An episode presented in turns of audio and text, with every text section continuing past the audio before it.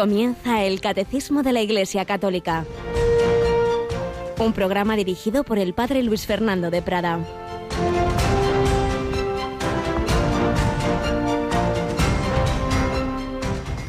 ¿No era necesario que el Mesías padeciera esto y entrara así en su gloria?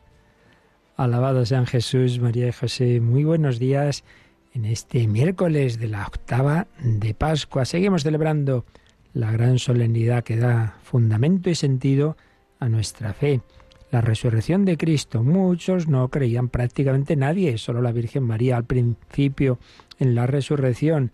Y hoy el Evangelio nos trae la escena de estos dos discípulos, Cleofás y no sabemos quién era el otro, los discípulos de Maús que decimos, porque se ve que ya se habían desanimado del todo, decidieron abandonar Jerusalén, el grupo de los discípulos se fueron a quizá una finquita que tuvieran, la casa de alguno de ellos en Emaús. El caso es que la fe, no mucha parece que tenían, la habían perdido, pero Jesús los acompaña, quieren que hablen, que suelten lo que llevan en el corazón. Y después de manifestar cómo les había escandalizado, habían, habían quedado desconcertados por la pasión, por la cruz de quien antes pensaban que era el Mesías, Jesús le dice, pero no era necesario eso, no era necesario que el Mesías padeciera y entrara así en su gloria, pero no estaba anunciado en todos los profetas, Moisés, que les va a continuación explicando. Pues también el Señor nos lo dice, pero hombre, que, que, que dudas de mí por esta cruz, por este problema, pero no era necesario pasar por ahí como pasé yo, por la cruz a la luz, hay que madurar, hay que purificarse, ayúdame a corredimir el mundo y poco a poco van cambiando los corazones de estos discípulos. No quieren quedarse sin Jesús cuando ya cae el día, la tarde. Le dicen, quédate con nosotros, porque atardece y el día va de caída. Y le reconocieron al partir el pan. Y finalmente esta frase preciosa, ¿no ardía nuestro corazón mientras nos hablaba por el camino y nos explicaba las escrituras? Bueno, pues esto es lo que pedimos para esta Pascua, que arda nuestro corazón con el fuego del Espíritu Santo, pero para ello hay que ponerse en contacto con Jesús. Sí, ardía nuestro corazón mientras nos hablaba por el camino, oración, Eucaristía, fracción del pan, acompañamiento espiritual, y nos explicaba las escrituras, ese ir a la palabra de Dios y los sacramentos en la vida de la Iglesia. Enseguida volvieron al grupo de los apóstoles, Solemos echar la culpa a los demás, a la iglesia, al cura, no sé quién, y el problema es una crisis de fe nuestra. No era necesario que el Mesías padeciera eso para entrar en su gloria. Pues sí, es el camino y con María y con el acompañamiento de la Iglesia, no encerrándonos en nosotros mismos y en nuestras desolaciones como hacía María Magdalena, que recordábamos ayer, en sus lágrimas, las lágrimas le impedían ver a Cristo resucitado, en ese camino eclesial, nos encontraremos con Jesús. Bueno, yo aquí de momento me encuentro con Yolanda, en la que también está Jesús. Buenos días, Yolanda. Muy buenos días, Padre. Bueno, pues seguimos celebrando esta octava de Pascua, seguimos rezando también la novena de la misericordia, muy importante, que instituyó San Juan Pablo II y murió precisamente ya en la vigilia de esa fiesta de la misericordia este próximo domingo. Hacemos la novena a las tres menos cuarto, ¿verdad? Eso es, primero rezamos la novena y luego ya la corona. Y hacia las tres menos cuarto, todos estos días, vamos a rezarla. Estupendamente. Y es que Jesús resucitado, no lo olvidemos, cuando se les aparece a los apóstoles en el cenáculo, les dice, recibid el Espíritu Santo, a quienes perdonéis los pecados les quedan perdonados, a quienes se los retengáis les quedan retenidos. Es uno de los textos del Nuevo Testamento más claros relativo a lo que llamamos la confesión, el sacramento de la penitencia o confesión. Ese sacramento que unido a la Eucaristía fue el instrumento de conversión de Carlos de Foucault, que luego empezó a buscar qué quería el Señor de él y para eso tenía esto que hemos dicho ahora de los de Maús, dirección espiritual o acompañamiento espiritual con el mismo sacerdote que lo confesó, siguió dirigiéndose hasta la muerte de ese sacerdote toda la vida, le ayudó. No es que el director espiritual le diga, tú tienes que hacer esto o lo otro, ayuda a ver qué quiere Dios que haga la persona que, que busca esa voluntad divina. Pues vamos a ver cómo Carlos de Foucault, queriendo unirse e imitar cada vez más y mejor a Jesucristo, siguió dando pasos en esa búsqueda de la voluntad de Dios.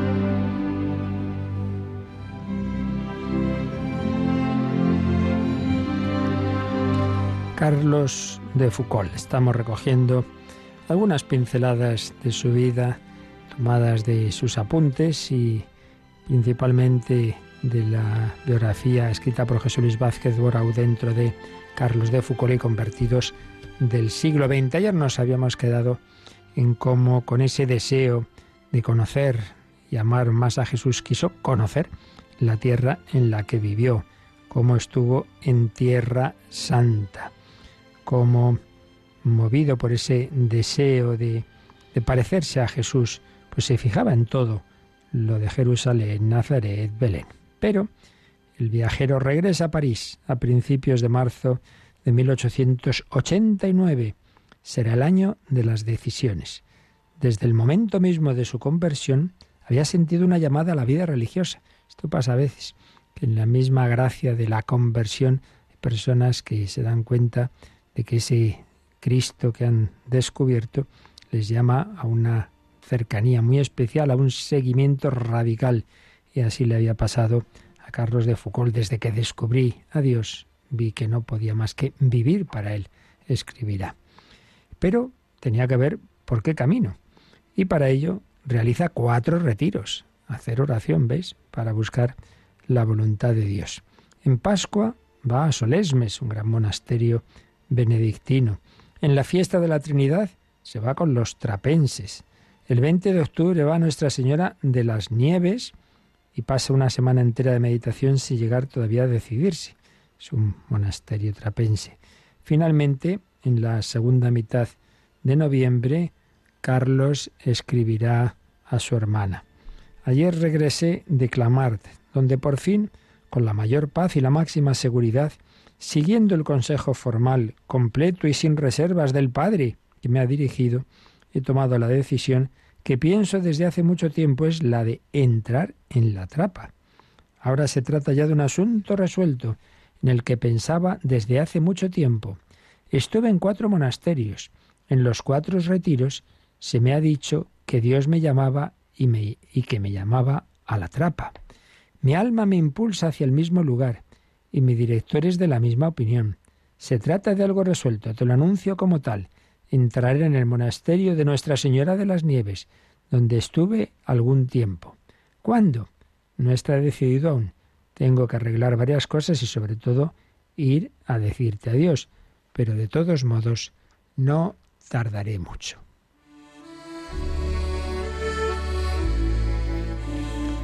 ¿Con qué empeño buscaba la voluntad de Dios, cuatro retiros, conocer diversos monasterios y con esa ayuda de discernimiento del padre Ubelén, pues llega a la conclusión de que Dios quiere que entre en la trapa. Ya veremos que van a ser pasos de ir buscando la voluntad de Dios y lo que parecía definitivo, pues no lo era, pero lo importante es que iba dando el paso que en cada momento Dios le iluminaba.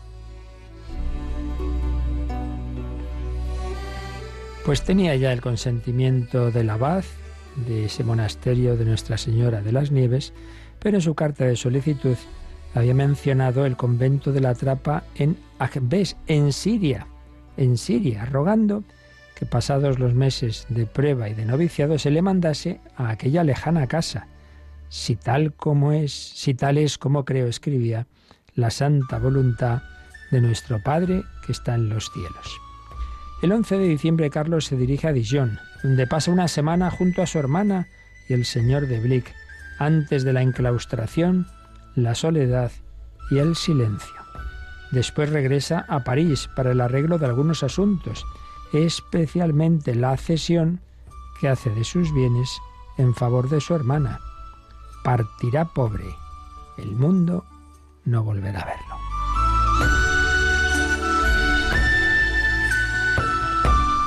Pues se va al monasterio trapense de Nuestra Señora de las Nieves, que está en una región francesa que antiguamente dependía del Languedoc. El vizconde Carlos de Foucault ahora es un simple novicio de la Orden de la Trapa y pasa a llamarse el hermano María Alberico. El recuerdo que dejó entre los hermanos de la Orden es el de un religioso servicial para con todo el mundo, sumamente piadoso, casi excesivo en su austeridad, pero ponderado en sus juicios. Desde el principio había pedido que lo mandaran al monasterio más pobre y lejano del Asia Menor, por dos razones. Por estar más cerca del país donde vivió Jesús y por ir a un país donde la mayor parte de la población no conoce y no ama el Evangelio de Jesús. Tenía esa llamada a ser misionero con el testimonio de su vida. Pues sí, el 27 de junio parte de Marsella en un buque destino a Alejandreta donde llega el 10 de julio. El nuevo monasterio donde va a residir el hermano Alberico se encuentra rodeado por un círculo de montañas cubiertas de bosques de altos pinos, bajo los cuales crecen robles y arbustos. Es el monasterio más pobre que pueda imaginarse. Para vivir allí los monjes tenían que ser fuertes y valientes, pues prescindiendo de los posibles asaltos de bandas en busca de alimento o por razones de fanatismo, no existía ninguna comodidad y a veces faltaba lo más necesario. Su hermana le pide noticias del convento y de sus ocupaciones. He aquí el fragmento de una carta. Somos una veintena de trapenses, incluyendo los novicios. Como puedes ver por las fotografías, estamos instalados en campamentos de barracones bastante amplios. Para nosotros el trabajo mayor son las labores agrícolas.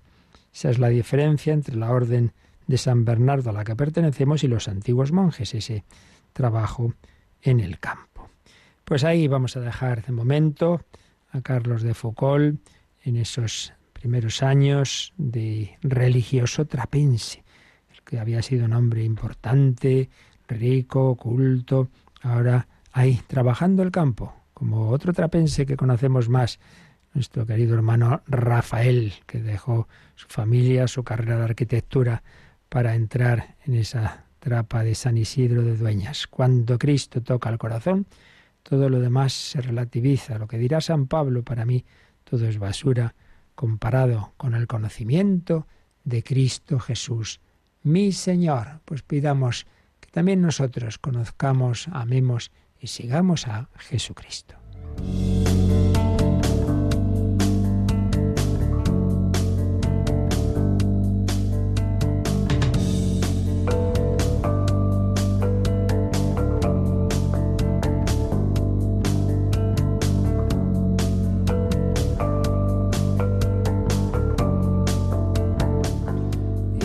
Como Jesucristo ha resucitado, está vivo para siempre. Yo estaré con vosotros todos los días hasta el fin del mundo y se ha quedado con nosotros en distintas formas de presencia y dentro de ellas pues la más, las más importantes son las acciones que él realiza a través de los sacramentos de la liturgia y a su vez dentro de todos ellos la presencia más fuerte, de más densidad, es la eucarística, donde no solo actúa, sino que está corporalmente, sustancialmente presente. Cristo vive en la iglesia, Cristo se acerca a cada uno de nosotros, Cristo toca nuestra alma, nuestro corazón, sobre todo, no exclusivamente, pero sobre todo a través de los sacramentos. Y es de lo que estamos hablando, siguiendo el catecismo, la segunda parte del catecismo, después de la primera parte sobre el credo, sobre lo que creemos, estamos viendo cómo eso que creemos se hace realidad viva en las celebraciones litúrgicas. Y estamos viendo en concreto el misterio pascual en los sacramentos de la Iglesia. Vimos un primer apartado, los sacramentos de Cristo, son sacramentos instituidos por Jesús. Todo esto explicamos en, en qué sentido y cómo pues son como la prolongación de su humanidad. El verbo se ha hecho carne, tiene esa humanidad, tiene un cuerpo como tenemos nosotros, bueno, pues también hoy actúa a través de elementos materiales como son los sacramentos, las personas humanas, el agua, el pan, el vino, el aceite, etc. Sacramentos de Cristo. Segundo apartado vimos hasta ayer mismo los sacramentos de la Iglesia, de la Iglesia, como la Iglesia ha ido profundizando en todo lo que dejó Jesús y discerniendo entre todos esos dones lo que luego con el tiempo se va a llamar primero misterios y luego sacramentos de la Iglesia. En sentido amplio la palabra sacramentos, Cristo es el protosacramento, la Iglesia es sacramento universal, pero luego en sentido más concreto, que son los siete sacramentos. Y lo último que veíamos es que esos sacramentos, hay tres de ellos que tienen una especial importancia eh, en cuanto que no solamente, como todos, nos ayudan a crecer en, en, o nos dan por primera vez la gracia de Dios, la amistad con Dios en Cristo, sino que confieren algo permanente eh, que llamamos el carácter sacramental. Hemos estado, hemos dedicado varias catequesis a explicar esto del carácter sacramental, puede ser algo menos conocido. Y entramos en otro apartado de toda esta exposición general sobre la doctrina de los sacramentos, un apartado que se titula Los sacramentos de la fe, de la fe, desde el 1122 al 1126. Y aquí, aunque ya ha habido cosas que ya hemos dicho, pero vamos a ver la relación entre los sacramentos, la fe, la palabra de Dios, la gracia de Dios, todas estas relaciones, pero particularmente con la fe. Eh, Carlos de Foucault encuentra o revive la fe al recibir sacramento de la penitencia y de la Eucaristía, pero algo de fe tenía para recibirlos. Entonces, con algo de fe, mm, una fe que suscita la palabra de Dios, la gracia de Dios, te puedes acercar a los sacramentos, pero a su vez los sacramentos aumentan la fe. Hay un círculo virtuoso entre sacramentos, fe y palabra de Dios y oración. Y bueno, vamos a ir leyéndolo y lo vamos a ir viendo. Y comenzamos, Yolanda, por el número 1122. Cristo envió a sus apóstoles para que en su nombre proclamasen a todas las naciones la conversión para el perdón de los pecados Haced discípulos de todas las naciones, bautizándolos en el nombre del Padre, del Hijo y del Espíritu Santo. La misión de bautizar, por tanto, la misión sacramental, está implicada en la misión de evangelizar, porque el sacramento es preparado por la palabra de Dios y por la fe, que es consentimiento a esta palabra. Y esto lo confirma el Catecismo con una cita de un documento del Vaticano II, la Presbyterorum Ordinis, dedicado a los presbíteros, que nos dice. El pueblo de Dios se reúne sobre todo por la palabra de Dios vivo. Necesita la predicación de la palabra para el ministerio mismo de los sacramentos. En efecto, son sacramentos de la fe que nace y se alimenta de la palabra. Bueno, pues como veis aquí, sobre todo, el catecismo nos habla de la relación entre sacramentos y palabra de Dios. En primer lugar, como ya hemos dicho bastantes veces, Jesús, cuando ya va a ascender a los cielos, envía a sus apóstoles al mundo entero a predicar, no a escribir un libro. Lo digo porque cada dos por tres, oiga, ¿y dónde está eso en la Biblia? Que vamos a ver, que no somos religión de un libro, que no se trata de que esté no esté en la Biblia, ciertamente, lo principal que Dios nos ha revelado está ahí, pero el Señor nos ha revelado con su propia vida y, fundando la iglesia y con lo que en la iglesia se empieza a hacer, a predicar, a celebrar, mucho antes de que estuviera escrito el Nuevo Testamento. Por tanto, no es el único, la única eh, fuente de, conocer lo que el Señor quiere y nos ha enseñado. Entonces, Jesucristo envía a los apóstoles a anunciar, a predicar, pero a la vez a bautizar. Haced discípulos de todas las naciones. ¿Cómo se hacen discípulos? Proclamando, proclamando la palabra de Dios a aquellos que lo aceptan, que aceptan esa palabra, como en los primeros discursos que nos cuentan los hechos de los apóstoles de San Pedro en Jerusalén, pues muchos de ese pueblo que, que, había sido testigo, y a veces algunos habrían gritado, crucifícalo, crucifícalo, de la muerte de Cristo, luego después se arrepienten Dice, ¿qué tenemos que hacer? ¿Qué tenemos que hacer? Cuando oyen la predicación de, San Pedro. Y San Pedro le dice, convertíos de vuestros pecados y bautizaos en el nombre de Jesucristo. Así pues, haced discípulos de todas las naciones, haced discípulos predicando y aquellos que acogen esa palabra, bautizándolos en el nombre del Padre y del Hijo y del Espíritu Santo, bautizándolos, consagrándolos, eh, diríamos, empapándolos, metiéndolos en el agua de la Santísima Trinidad. Viene a significar lo de bautizar, como Jesús se metió en las aguas del Jordán, como un preanuncio de lo que iba a ser el bautismo cristiano. Cristo envió a sus apóstoles para que en su nombre, en su nombre, proclamasen a todas las naciones la conversión para el perdón de los pecados.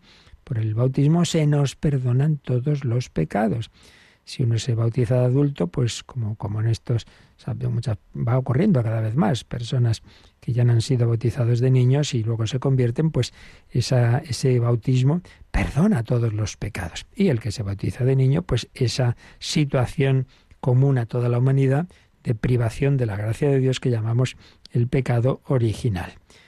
Mm, predicación, anuncio de la palabra de Dios y sacramentos. Por eso, nos dice el catecismo que esa misión de bautizar, por tanto, la misión sacramental, está implicada en la misión de evangelizar. Sí, está ahí en la misma expresión, ¿no? Hacer discípulos y bautizar, bautizándolos en el nombre del Padre y del Hijo y del Espíritu Santo. Y entonces nos dice el catecismo que el sacramento está preparado por la palabra de Dios y por la fe que es consentimiento a esta palabra. ¿Veis? Los pasos son estos. Primero, el apóstol, el, enviado, el misionero, anuncia. Dios se ha hecho hombre. Cristo te ama. Cristo ha muerto por ti. Cristo está resucitado. Cristo te invita a vivir con Él. La persona que acoge esa palabra, pues responde con la fe. Anuncio de la palabra, fe, como María, ante el anuncio del ángel y aquí la esclava del Señor, pues entonces, bautismo.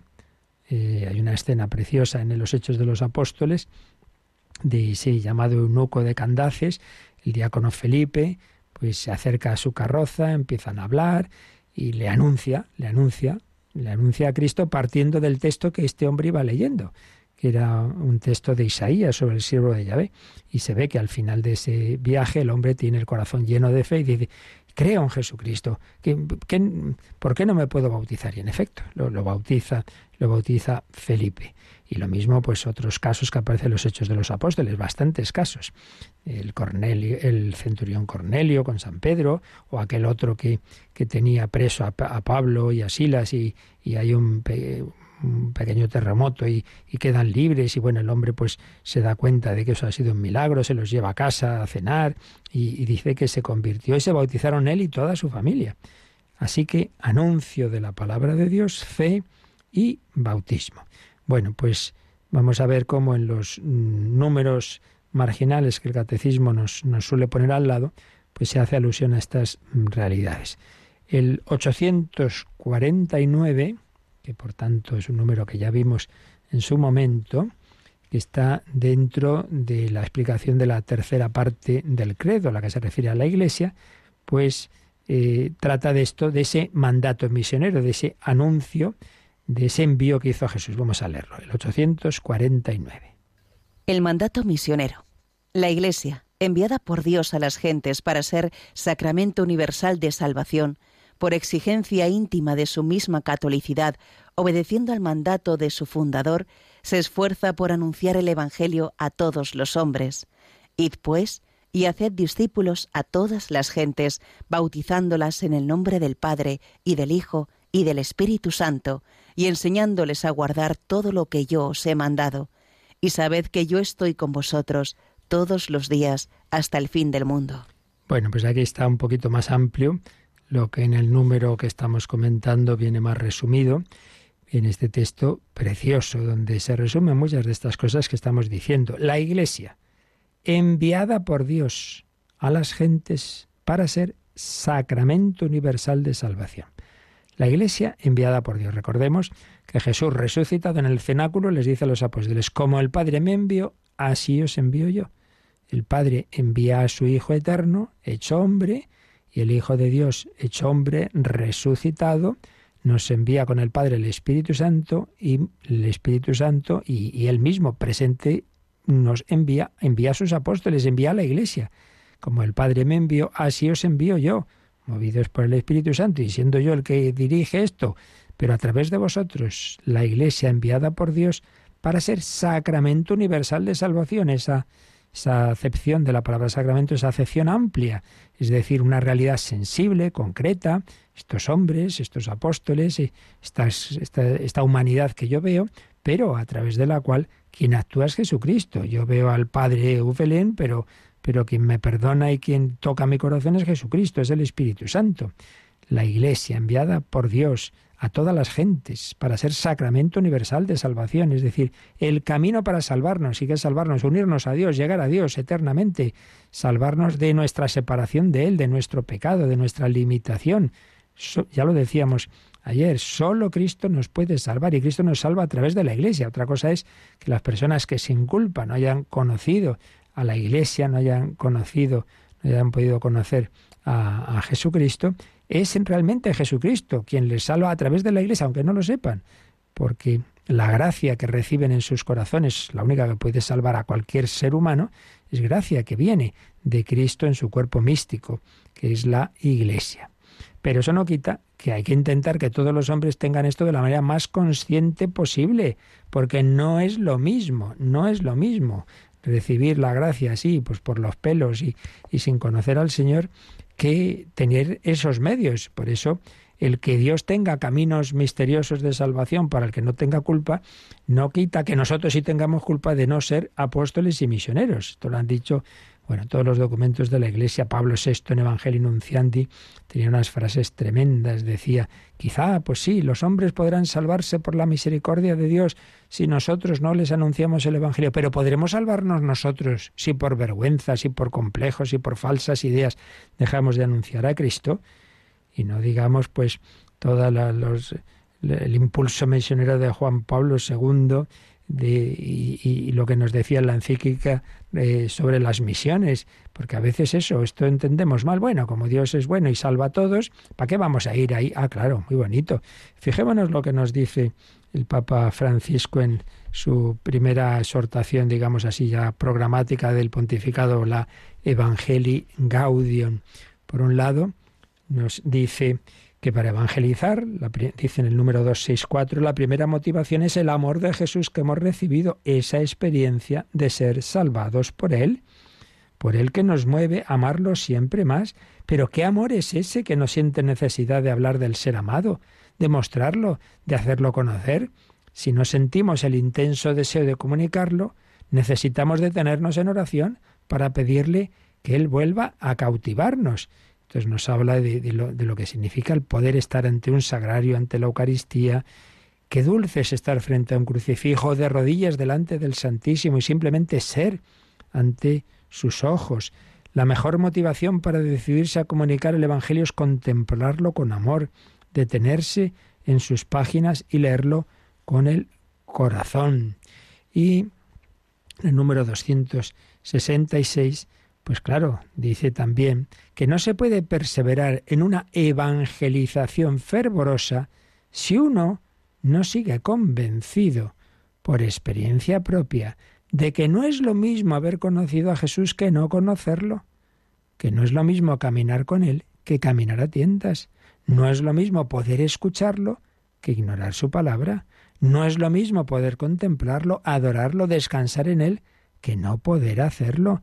No es lo mismo tratar de construir el mundo con su Evangelio que hacerlo solo con la propia razón. La vida con Él se vuelve mucho más plena y con Él es más fácil encontrarle un sentido a todo. Por eso, evangelizamos. El verdadero misionero sabe que Jesús camina con Él, habla con Él, respira con Él, trabaja con Él. Pues este es el envío misionero de Jesús yo estaré con vosotros todos los días hasta el fin del mundo. Contáis con el Espíritu Santo. Id al mundo entero, predicad, anunciad, y aquel que crea, bautizadlo. Esta es la dimensión misionera, esta es la palabra que se nos dice. Y también tú y yo tenemos que ser misioneros. Sí, se lo pedimos al Señor y que le bendigamos, bendigamos siempre hemos sido bautizados en el nombre del Padre y del Hijo y del Espíritu Santo. Pues vamos a bendecir a la Santísima Trinidad y a Jesucristo y a pedir que todos los hombres le bendigan, como lo cantaba esta monja de esta voz tan maravillosa, Sor Cristina, Blessed be your name. Bendito, bendito sea tu nombre, Señor.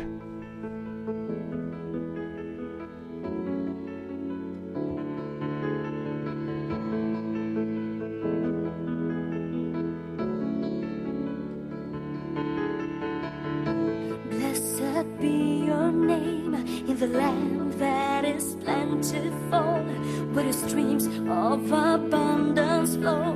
Blessed be your name. Blessed be your name when I'm found.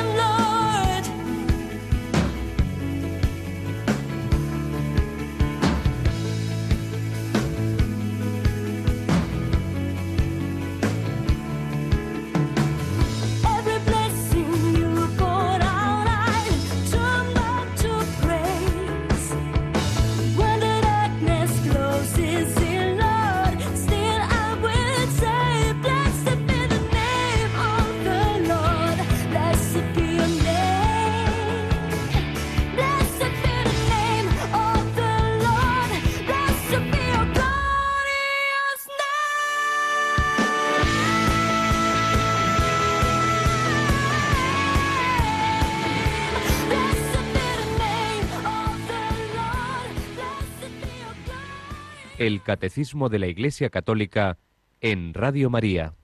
Bendito sea tu glorioso nombre, Señor, ese nombre en el que hemos sido bautizados. Sacramentos, palabra de Dios, fe. El número 1122 nos sugiere que echemos un ojo a un número que ya veremos más adelante cuando lleguemos al bautismo, pero vamos a leer ahora el, 2, el 1236. 1236. El anuncio de la palabra de Dios ilumina con la verdad revelada a los candidatos y a la asamblea y suscita la respuesta de la fe inseparable del bautismo. En efecto, el bautismo es, de un modo particular, el sacramento de la fe por ser la entrada sacramental en la vida de fe. Entonces, hemos dicho, por un lado, que hay un primer anuncio de la fe cristiana, ese anuncio de la palabra, la persona que recibe ese anuncio y cree, recibe ese don de la fe, él consiente en esa gracia de Dios que él le da y entonces se bautiza. Pero a su vez, en, en, en esa celebración del bautismo y en general en todo sacramento, siempre hay, en mayor o menor medida, a veces pequeña, a veces más grande, siempre hay una proclamación de la palabra de Dios. Por eso en los sacramentos hay un momento de lectura. Uno dirá, hombre, pues en, el en la confesión no, pues sí, también, también. Primero, también hay que decir que hay, digamos, formas de celebrarlo más amplias, más tranquilas. El ideal es, claro, esas celebraciones comunitarias en que primero tenemos esas lecturas, ese examen de conciencia y luego ya la confesión individual. Pero incluso en la confesión individual se dicen palabras y, y a veces eh, no se hace porque el sacerdote va con prisa, porque hay muy, vamos el sacerdote, porque hay mucha gente que se quiere confesar y se reduce un poco a lo esencial, pero siempre conviene una palabra, Señor, tú lo sabes todo, tú sabes que te quiero, Señor Jesús, tú en compasión de nosotros, la misma absolución eh, sacramental tiene evidentemente un contenido doctrinal muy rico. En cualquier caso, por supuesto, la Eucaristía, pues claro, con, con palabra de Dios, el bautismo, pues siempre hay lecturas de la palabra de Dios. Entonces nos ha dicho este número que ese anuncio de la palabra de Dios ilumina con la verdad revelada que se proclama en esa palabra a, esos que se van a bautizar y a la asamblea y suscita esa respuesta de fe. El bautismo es de modo particular el sacramento de la fe. Claro, es la entrada sacramental en la vida de fe. Si uno no tiene fe, pues ya me dirás tú, ¿qué, qué haces aquí? Vea eso que vais vosotros. ¿eh? Voy a recibir el pan. Oye, oiga, no, no, tú no puedes recibir el pan. Esto es el cuerpo de Cristo si crees. Y por eso, antes de comulgar, el sacerdote dice el cuerpo de Cristo. Entonces, amén, que quiere decir lo creo. Si no lo crees, no puedes comulgar, claro. Otra cosa es eso, que a veces nos armamos líos y pensamos que no, ay, que no creo, porque no siento, porque no sé qué. Bueno, bueno, por eso es tan importante el confesor que, o director espiritual que te ayuda a discernir en realidad puedes tener más fe de la que te crees, como le pasaba una vez más, recordamos, a Carlos de Foucault. Bien, pues este número 1122 nos da esa visión inicial sobre relación entre fe, sacramentos, palabra de Dios, gracia de Dios. Y antes de pasar al siguiente número, vamos a, leer un poco una síntesis de, de estas verdades, fe, gracia y sacramentos, este manual precisamente de, síntesis académica de teología del teólogo padre Eduardo Vadillo, que es así muy eso, sintético, y que nos viene bien para tener una visión de conjunto de estas realidades que hemos empezado hoy a ver, de fe, gracia y sacramentos. Nos recuerda, pues lo que estamos diciendo, que los sacramentos no se pueden separar de la fe, pues la salvación viene por la fe y los sacramentos son los signos de la fe, en primer lugar de la fe del que los recibe pero también de la fe de la Iglesia que lo administra, de la fe del ministro, etcétera. Por cierto, alguno dirá, bueno, pero el niño que se bautiza no tiene fe, eh, él no puede hacer un acto de sí creo, no, ya, pero por eso es necesario para bautizar a un niño que sus padres sí hablen en su nombre, que, que, se comprometan a educarle en esa fe, en esa, en esa virtud que está recibiendo el niño, como un don infuso de Dios pero en el cual hay que educarle. Claro, si los padres se oponen al bautismo de un niño, no se le puede bautizar, porque en ese caso el niño es bautizado eh, apoyándose en la fe de su, de su familia, en la fe de los padres. Pero siempre tiene que haber la fe de alguien para recibir un sacramento. Entonces, la fe de la Iglesia, eh, que hace de mediadora entre Cristo y el receptor. Y recuerda pues lo que estamos diciendo todos estos días de que nuestra salvación nos ha venido por la encarnación redentora de Cristo.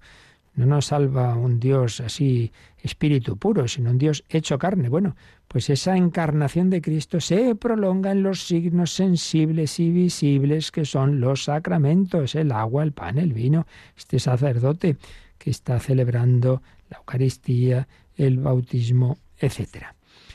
Por tanto, sacramentos y fe. Tampoco se pueden separar los sacramentos de la palabra de Dios. La palabra de Dios. Dios se comunica a los hombres mediante su palabra. Dios nos ha hablado. Suscita la fe. Y esta vida nueva se comunica por los sacramentos que prolongan la acción de Cristo en la tierra. Y por eso la celebración de los sacramentos suele estar unida, como decíamos, a la de la palabra de Dios. Y luego relación entre gracia y sacramento. Esto ya lo veremos con bastante detenimiento. Esto es muy importante. Pero aquí sí que dice algo que, no hemos dicho que el otro día había alguna cuestión al respecto. Eh, dice, la gracia puede ser concedida sin recibir el sacramento.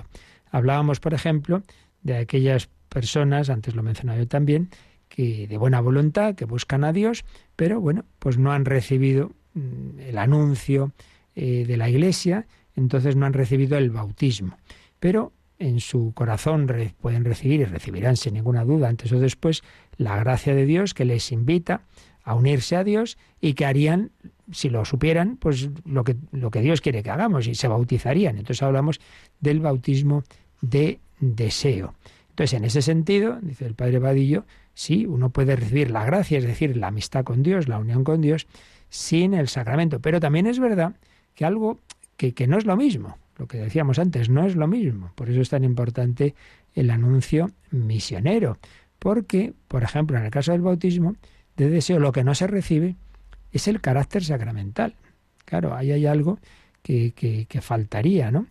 Eh, hay una transformación de, de, la persona por, por, ese sacramento que imprime carácter y que, y que faltaría. Por eso, insistamos, es tan importante el, el, anuncio misionero y dar todos los medios. Luego, por supuesto, Dios a cada uno pedirá en proporción a lo que ha recibido. Uno ha recibido cinco talentos, otro diez, pues también uno tiene más obligación de dar más fruto cuanto más ha recibido. Dios no va a ser injusto, ya lo sabemos.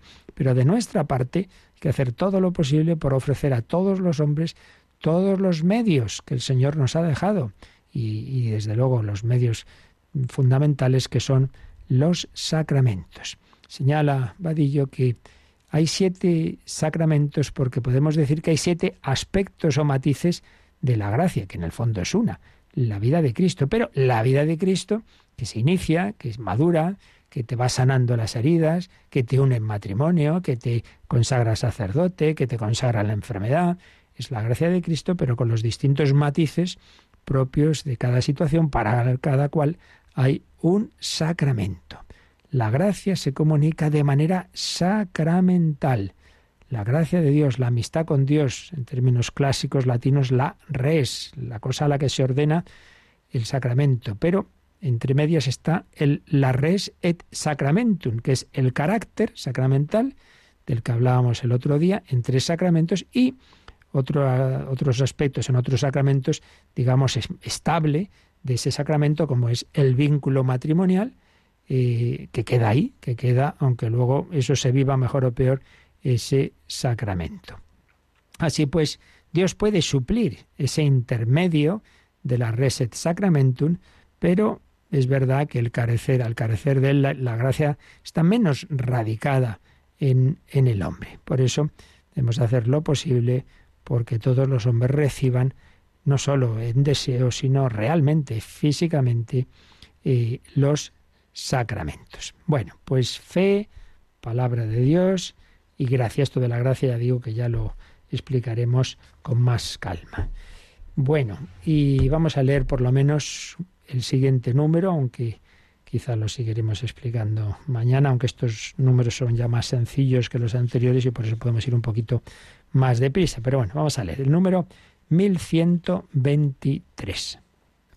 Los sacramentos están ordenados a la santificación de los hombres, a la edificación del cuerpo de Cristo y en definitiva a dar culto a Dios, pero como signos también tiene un fin instructivo. No solo suponen la fe, también la fortalecen, la alimentan y la expresan con palabras y acciones. Por eso se llaman sacramentos de la fe. Bueno, eh, este es un número que todo él, como tantas otras veces, es una cita de la Sacrosantum Concilium del Vaticano II, el documento sobre la liturgia, el número 59 de la Sacrosantum Concilium, de ahí viene este párrafo mm, que está copiado en el 1123. En él hay una primera parte que mm, recuerda cosas que ya dijimos cuando vimos el concepto de sacramentos y volveremos a ellas. Y es que los sacramentos, ¿qué fin tienen? Nuestra santificación, están ordenados a la santificación de los hombres, es decir, a dejarnos llenar de la vida de Dios, que es el único santo. Dios es santo, nos santifica, nos llena de su vida. A la edificación del cuerpo de Cristo, no es algo puramente individual, sino que el sacramento hace que crezca la iglesia y que tengas un puesto en la iglesia, una misión, según tu vocación. Y a dar culto a Dios, otro aspecto que también ya mencionamos que en algunas épocas quizás se ha tenido un poquito olvidado. El sacramento no solo te santifica, sino que te habilita para dar culto a Dios. Bautizado, tú puedes participar en el culto litúrgico de la Eucaristía y de los demás sacramentos, dar culto a Dios. Bien, eso ya lo habíamos visto. Pero añade otra cosa. Y es que al ser el sacramento un signo, algo que tú ves, que tú oyes, también tiene un fin instructivo. Es decir, no solo supone la fe. Hemos dicho que para recibir el sacramento hace falta tener fe, pero es que además la fortalece, la alimenta y la expresa. Es decir, tú vas con fe a la Eucaristía, pero precisamente esa celebración, esas, lecturas que tú oyes, esa explicación, eh, todas las oraciones, todo eso alimenta tu fe, sales más fortalecido en tu fe. Por eso son sacramentos de la fe, no solo en el sentido de que hace falta fe para recibirlos, sino también en el sentido de que alimentan la propia fe. Son signos que también catequizan. Es distinta la catequesis. La catequesis es previa a la liturgia, pero es verdad que la liturgia como tal también es catequesis. También nos enseña. Por eso, claro, hay que cuidar también esos momentos muy importantes de las lecturas, de hacerlas bien, ¿no? Que, que uno se ha enterado de lo que ha leído. Si este que no, que no se ha enterado ni él de lo que ha leído y los demás menos. Hombre, hay que cuidar las lecturas y hay que cuidar la homilía, que a veces, pues reconozcámoslo, son un poco desastrosas. Hay que cuidarlas porque eso alimenta, alimenta la fe también. Bueno, pues vamos a dejarlo ahí, que tenemos pendientes algunas consultas y las que queráis hacer, pero hoy pues nos quedamos con estos aspectos tan, tan importantes, ¿verdad? Como el Señor ha unido el, el, anuncio de la palabra de Dios, la respuesta de fe y los sacramentos. Precisamente, pues alimentemos nuestra fe en la oración y la palabra de Dios, pero vayamos al sacramento, porque tenemos la suficiente fe para recibir el sacramento, el sacramento va a aumentar nuestra fe. Entonces voy a tener más ganas de volver. Y entonces cada vez más fe, cada vez más deseo de sacramentos, en definitiva, ir creciendo en la amistad con Jesucristo, que es de lo que se trata. Pues démosle gracias al Señor, alabémoslo.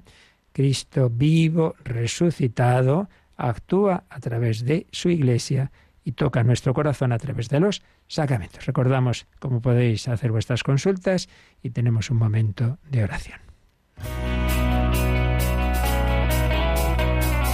Participa en el programa con tus preguntas y dudas. Llama al 91005-9419. 91005-9419. Puedes escribir un mail a catecismo arroba radiomaria.es o escribirnos un mensaje al teléfono de WhatsApp 668 594 383 668 594 383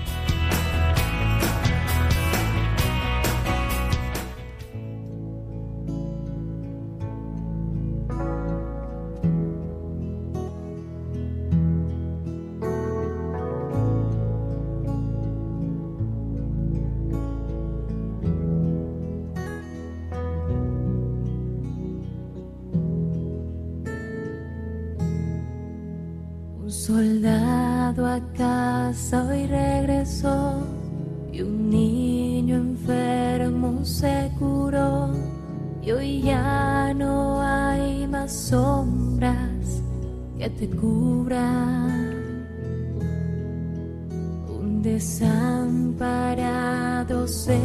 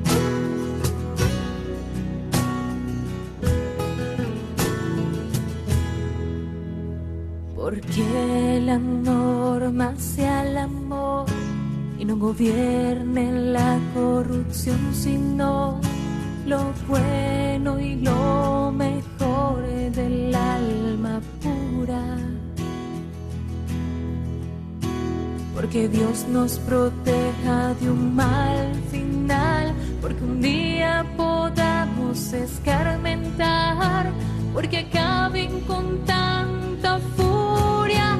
Aleluya. Aleluya. Aleluya. Alabad al Señor. Cristo ha resucitado, toca nuestros corazones, quiere convertirnos, darnos la paz y la alegría y el perdón. Tiempo de perdón, tiempo de misericordia. Nos preguntaba en un correo Carmen si la indulgencia plenaria de la bendición Urbi et Orbi se puede recibir también si esa indulgencia se ha escuchado en diferido, lógicamente con todas las condiciones necesarias. Empiezo por el final, porque esto se suele olvidar, que no, esto de la indulgencia no es eh, hecho la moneda y me sale, no, no, lo principal es ese arrepentimiento profundo de, de desapego total de todo pecado, incluso venial, cosa que no es tan fácil la experiencia da. Eso es siempre lo principal.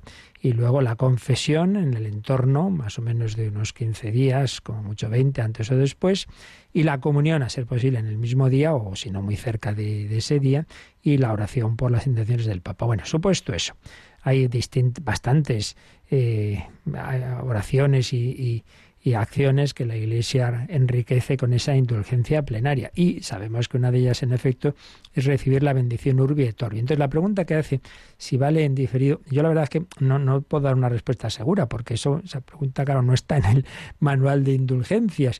Yo, en principio, diría que no, así de primeras, como norma general, porque, porque no deja de ser algo un poquito extraño. Pero, pero también es verdad que ahora, ahora, ¿eh? Ahora, eh, vamos ahora, desde que está la pandemia, se han dado unas indicaciones en las cuales se decía, y de hecho el otro día el cardenal que anunció la, la bendición Urbi et Orbi lo recordó, que incluso si uno no oye esa, esa bendición, pero se une espiritualmente, se está pensando en enfermos que están en un hospital, etcétera, que no han podido conectarse, pero el caso es que se dice así, que si uno se une espiritualmente y sabe que el Papa da la bendición y quiere recibirla, y más en el caso que nos dice Carmen, pues no, que luego lo oye esa, esa emisión, entiendo que por lo menos en estas circunstancias sí, sí que, sí que es válida eh, esa forma de, de, recibirlo. En cualquier caso, recuerdo que hay bastantes otras formas de recibirlo. Para empezar, este domingo que viene, Domingo de la Misericordia, pues también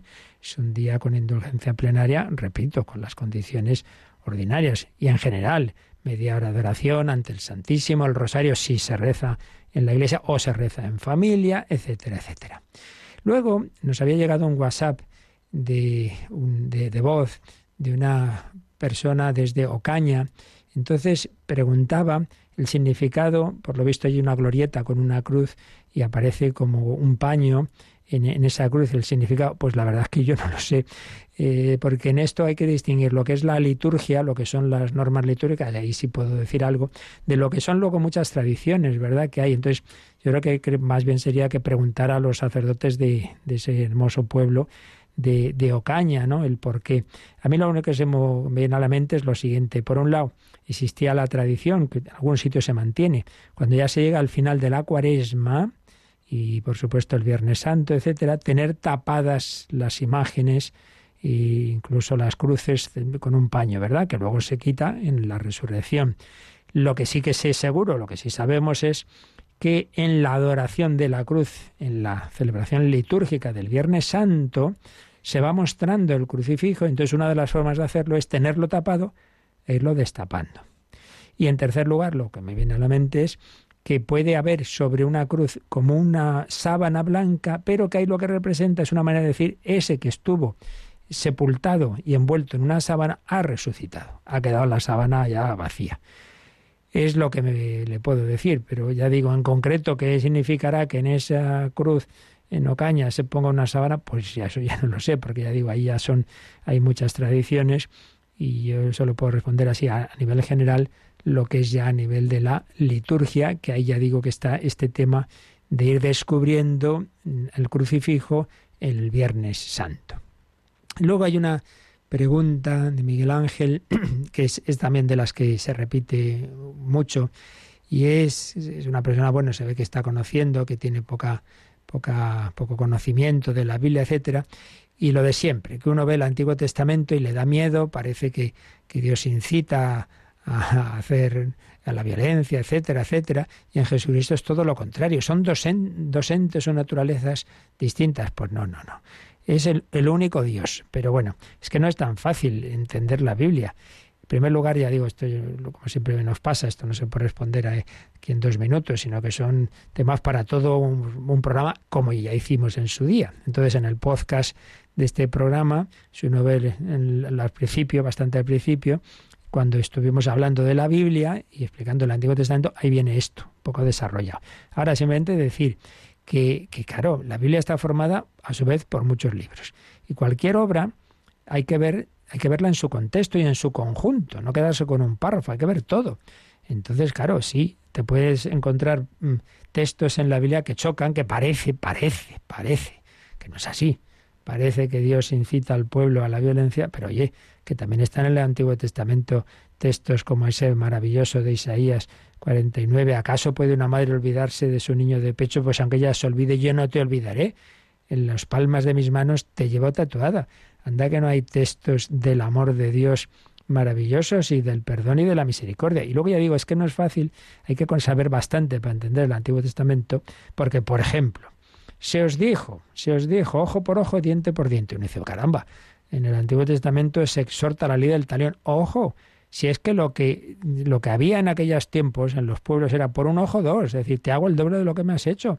Entonces era un paso, era un paso adelante el decir, hombre, por lo menos no devuelvas más de los que te han hecho. Era un paso. Dios va educando progresivamente hasta llegar a la plenitud en Jesucristo. Lo mismo con el matrimonio. En el Antiguo Testamento se permite la poligamia, el divorcio. Bueno, llega Jesucristo y dice, bueno, que ahora ya hay la gracia suficiente para que viváis las cosas como hay que vivirlas. Y eso pasa un poquito en todo. No podemos aquí explicar más. Pues pedimos al Señor su bendición. La bendición de Dios Todopoderoso, Padre, Hijo y Espíritu Santo, descienda sobre vosotros. Alabado sea Jesucristo.